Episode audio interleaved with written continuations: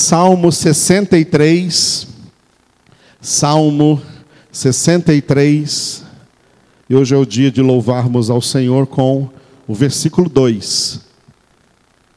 Versículo 2 do Salmo 63. O título que nós daremos para esse versículo é, diga, vida teocêntrica. Que palavra difícil é essa, pastor? Teocêntrica. Teocêntrica é uma palavra que significa Deus no centro. Deus no centro. Deus no centro significa Deus no trono, Deus no controle, Deus no domínio, Deus no governo. Isso é Deus no centro, isso é teocêntrico. A Bíblia Sagrada é teocêntrica. Os filhos de Deus aprendem na palavra a ser teocêntricos. Teocêntrico é o contrário de egocêntrico. O egocêntrico é aquele que manda na sua própria vida. Não é Deus que manda na vida dele. É ele próprio que manda na sua vida e às vezes ele quer até mandar em Deus. Às vezes o egocêntrico às vezes quer mandar até em Deus. O mundo em que nós vivemos jaz no maligno, porque todos pecaram e o pecado fez do mundo um mundo antropocêntrico e não teocêntrico. Antropocêntrico é o homem no centro. É o homem que manda, é o homem que escolhe, é o homem que decide, é o homem que faz e acontece. E que o homem faz é essa barbaridade que vemos no mundo e nos jornais todos os dias: criminalidade, maldade, ansiedade, depressões, doenças, o diabo imperando na vida das pessoas, famílias destruídas, jovens destruídos, casais destruídos, crianças destruídas. É isso que dá um mundo antropocêntrico. Deus criou o mundo para ser teocêntrico.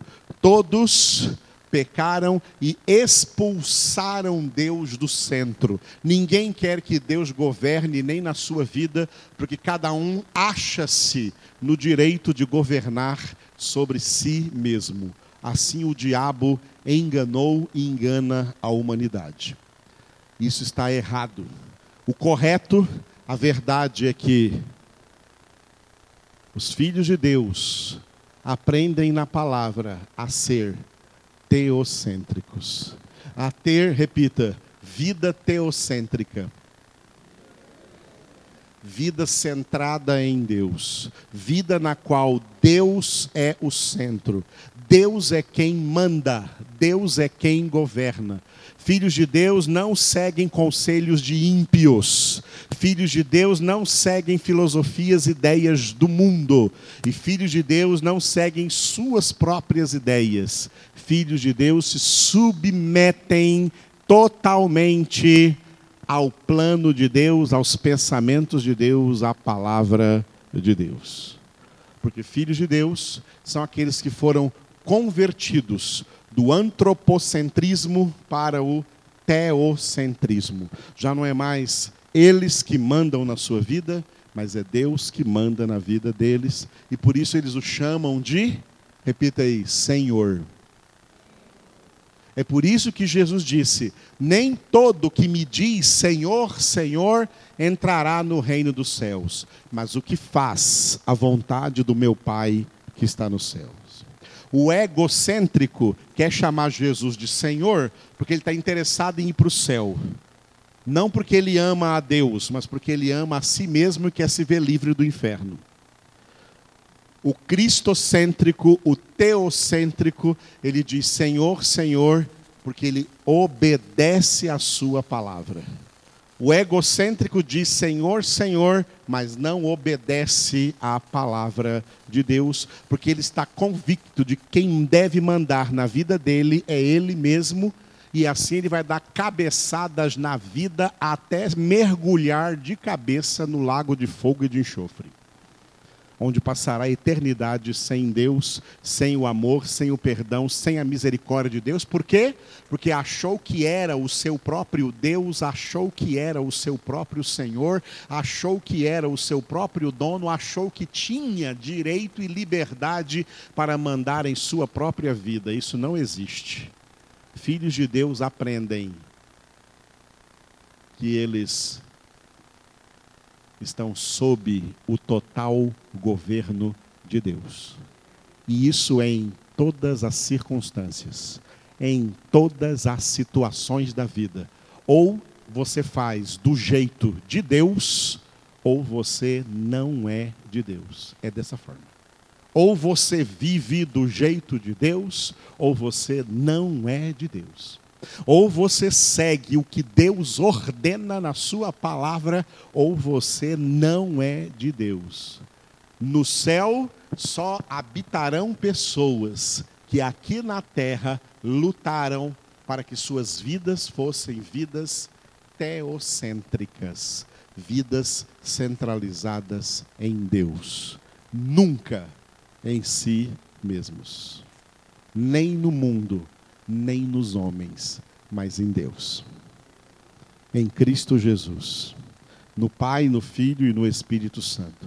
Na total palavra de Deus. Aleluia. Muito bem. Esse é o título do versículo.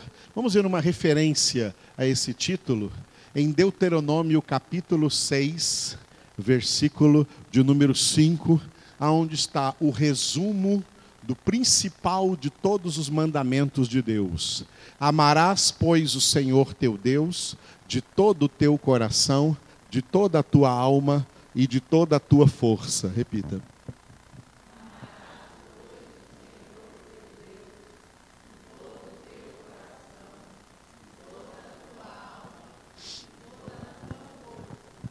Deus não quer ser o centro da sua vida, como se isso fosse uma obrigação ruim que você tivesse que encarar. Deus quer ser o centro de sua vida porque você verdadeiramente o ama. Deus só se torna o centro da vida daqueles que o amam. Quem não ama a Deus nunca dá a Ele o centro de sua vida. Porque não o ama dessa forma como Ele ordena que seus filhos o amem. O amem de todo o coração, de toda a alma e de toda a força. De toda a força. Ou seja, com todo o seu ser. Não pode haver empecilhos a este amor. Se você ama a Deus, você não obedece à carne. Você não obedece o mundo e não obedece conselhos de ímpios. Se você ama a Deus, você obedece a Deus. Deus quer ser obedecido por amor. E é por amor que Ele quer ser o centro da nossa vida. E Deus diz: Eu quero estar no centro de sua vida, por causa do seu amor por mim. Se você me amar, eu sou o centro da sua vida. Se Deus não é o centro da sua vida, é porque você não ama a Deus. Está cheio de gente falsa por aí dizendo que ama a Deus, não ama coisa nenhuma, porque na hora de provar que Deus é o centro da vida, elas são reprovadas nessa, né, nessa hora e provam com suas atitudes que o centro está sendo elas e não Deus a maioria da humanidade é reprovada diante de Deus. Poucos serão aprovados diante de Deus.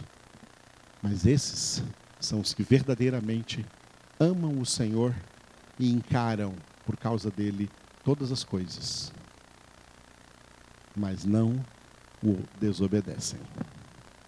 Aleluia.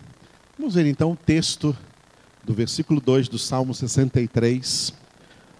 Salmo 63, quando Davi declarou: Assim eu te contemplo no santuário, para ver a tua força e a tua glória. Repita.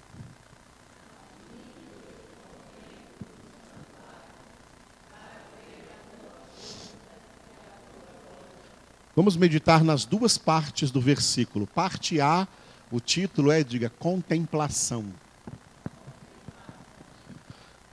Contemplação é uma coisa espiritual que eu vejo muito pouco no meio dos crentes, no meio dos evangélicos, no meio de todos que se chamam protestantes. Na sua maioria, não são pessoas contemplativas. Não são pessoas que estão buscando contemplar a face do Senhor. Você procurar um dicionário, está escrito contemplar é olhar embevecidamente.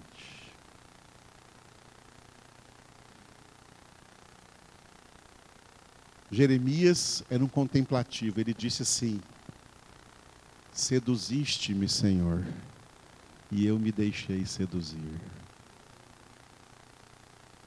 Eu só olho agora para ti. Eu só olho para ti. Não há sedução alguma do mundo que vá tirar os meus olhos de ti. A pessoa contemplativa é a pessoa que não tira jamais os olhos do Senhor, a atenção do Senhor. Ela está voltada para o Senhor. E isso é uma das características da vida cristocêntrica ou teocêntrica.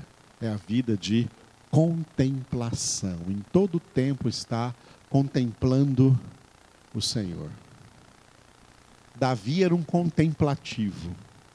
Tem traduções que colocam o Salmo 19 lá, com o verbo contemplar, dizendo: Quando eu contemplo os céus, obra dos teus dedos, a lua e as estrelas que lá fixaste. Salmo 8, desculpa, isso é Salmo 8. Quando contemplo essas coisas que o Senhor criou, isso é contemplação. O contemplativo, ele vê Deus até na sua profissão, onde ele trabalha. A profissão de Davi era, antes de ser rei de Israel, antes de ser soldado, ele era um pastor de ovelhas. E ele, contemplando a forma como ele pastoreava com todo cuidado o rebanho que lhe fora confiado, o rebanho de ovelhas que estava com ele, ele contemplando isso, ele imaginava: puxa, é desse jeito, desse jeito como eu estou cuidando dessas ovelhas, é desse jeito que o Senhor cuida de mim. O Senhor é o meu pastor eu não sentirei falta de coisa alguma. Ele me faz repousar em pastos verdejantes, leva-me para águas de descanso, refrigera-me a alma.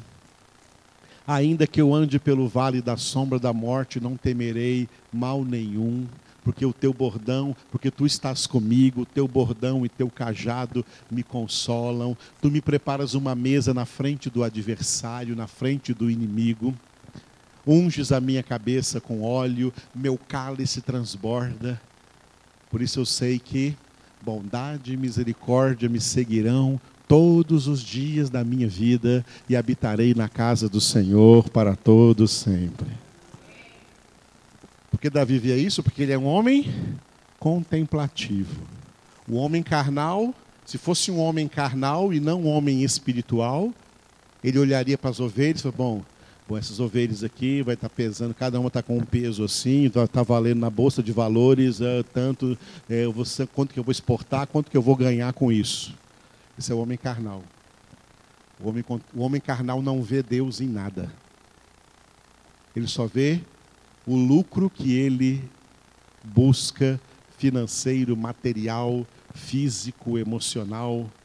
Que vantagens pessoais ele vai tirar das coisas porque ele não enxerga Deus em nada. Eu sou pobre, quase que eu não tenho oportunidade de viajar para lugares bonitos que tem aí na Terra. Eu fico vendo só nas paisagens do meu computador, as fotografias. Mas eu fico pensando quantos ímpios, endinheirados, cheios de dinheiros, vão para esses lugares bonitos que tem na terra para prostituir, para beber, para se drogar, para aprontar, para se divertir carnalmente e não enxergam, não contemplam Deus através de toda a sua criação. Porque são homens carnais, não são pessoas contemplativas. Para o céu irão pessoas contemplativas, que quando chegar, chegarem lá, não precisarão de nenhuma criatura para contemplar Deus através das criaturas. Contemplarão Deus face a face.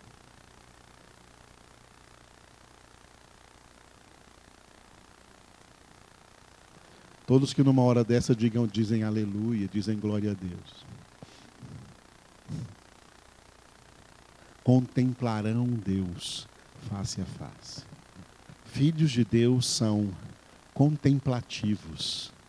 E é por isso que eles percorrem a carreira que lhes está proposta com o um olhar fixo no autor e consumador da sua fé, Jesus, porque estão contemplando olhando para ele embevecidamente, nada lhes tira a atenção de Jesus. Tem uma coisa hoje sendo encarada como doença que se chama déficit de atenção. Filhos de Deus não têm déficit de atenção, porque eles estão com toda a sua atenção 24 horas por dia voltada para Jesus olhando para Ele, contemplando-o. Nada tira eles do seu foco. Neemias estava tão focado no que Deus mandou ele fazer, que era construir os muros de Jerusalém, que enquanto ele construía os muros de Jerusalém, vieram pessoas chamá-lo para uma outra reunião. Ô Neemias, vai ter uma reunião ali no Vale de Ono. Vem, vem cá, você é o nosso convidado especial para essa reunião ali social que nós vamos fazer. E Neemias nem olhou para eles, mandou apenas o companheiro do lado avisar para eles: diga para esse povo que está me chamando aí que eu não vou atendê-los, porque eu estou muito ocupado em grande obra. Pessoas focadas em Deus, pessoas centralizadas em Deus pessoas que contemplam a Deus, pessoas que não desviam nem por um milésimo de segundo a sua atenção do Senhor. Tem um salmo que diz: Senhor, como os olhos dos servos estão fixos nas mãos dos seus senhores, como os olhos das servas estão fixos nas mãos de suas senhoras, assim os nossos olhos estão fixos no Senhor, Criador dos céus e da terra. Isso é ser contemplativos. O contemplativo não perde o foco. Peça para o Espírito Santo te ensinar. Não é uma coisa que você faz. Contemplativo é algo que você é. Peça para o Espírito Santo transformar você numa pessoa contemplativa, porque serão esses que vão eternamente contemplar a Deus. Por isso Davi disse, repita depois de mim, assim eu te contemplo no santuário. Depois de tudo que eu falei, eu coloquei ainda o Salmo 11:7 como referência. Salmo 11:7 porque o Senhor é justo, ele ama a justiça, os retos lhe contemplarão a face. Repita.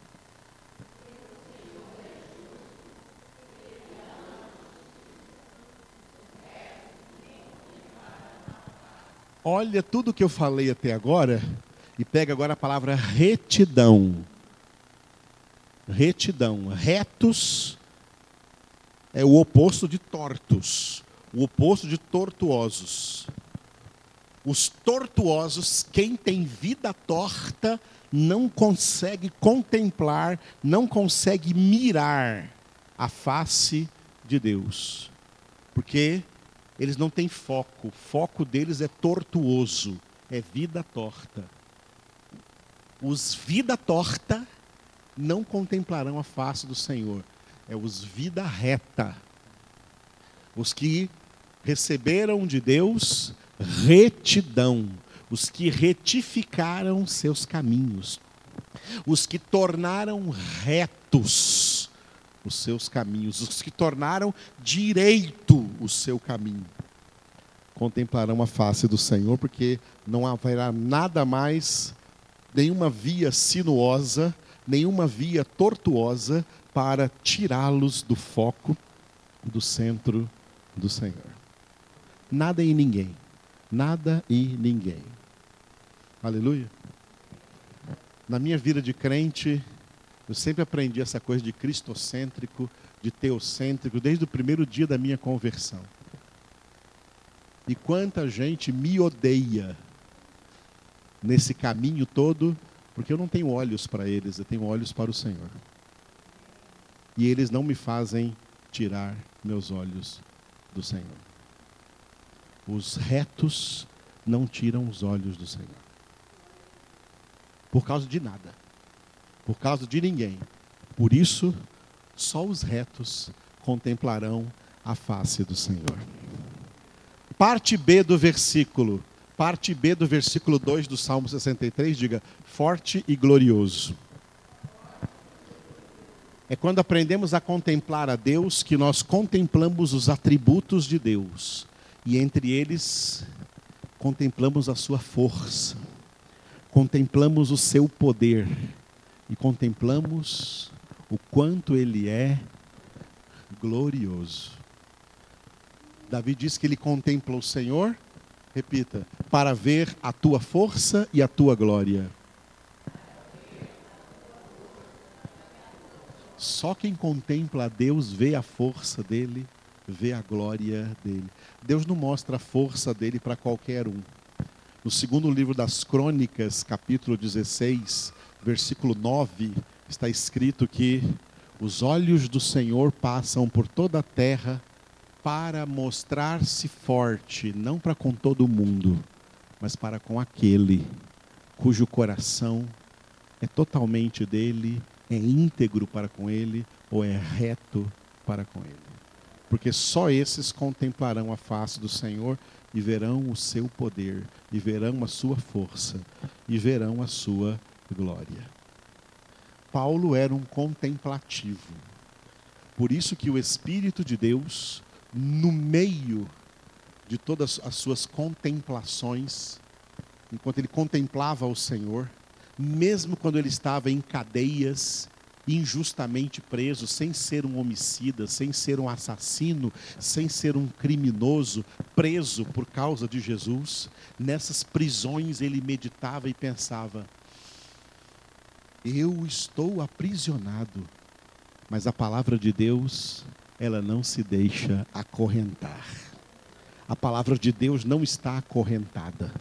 E aí ele estava preso, mas como a palavra de Deus não está acorrentada, o Espírito de Deus o inspirava e ele escrevia essas cartas poderosas que foram escritas e que não são palavras de Paulo, é palavras de Deus.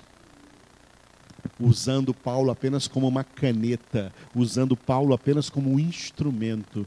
Você pode estar preso, Paulo, mas você é o meu instrumento para eu falar durante todos os séculos da história do cristianismo, eu vou falar com o meu povo através dessas 13 cartas que eu vou escrever através de você.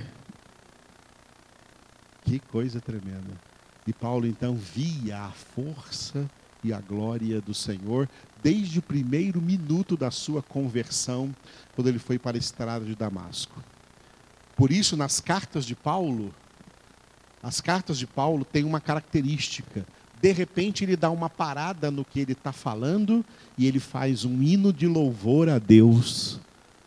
Na Bíblia chama doxologia, uma palavra de glória. Ele faz um hino de louvor a Deus enquanto ele está escrevendo alguma carta. Em Efésios, ele fez um hino assim, ó, Efésios 3, 20 e 21. Ora, aquele que é poderoso para fazer infinitamente mais do que tudo quanto pedimos ou pensamos, conforme o seu poder que opera em nós. A Ele seja a glória na igreja e em Cristo Jesus por todas as gerações, para todos sempre. Amém. Repita isso como igreja e filhos de Deus, bem forte.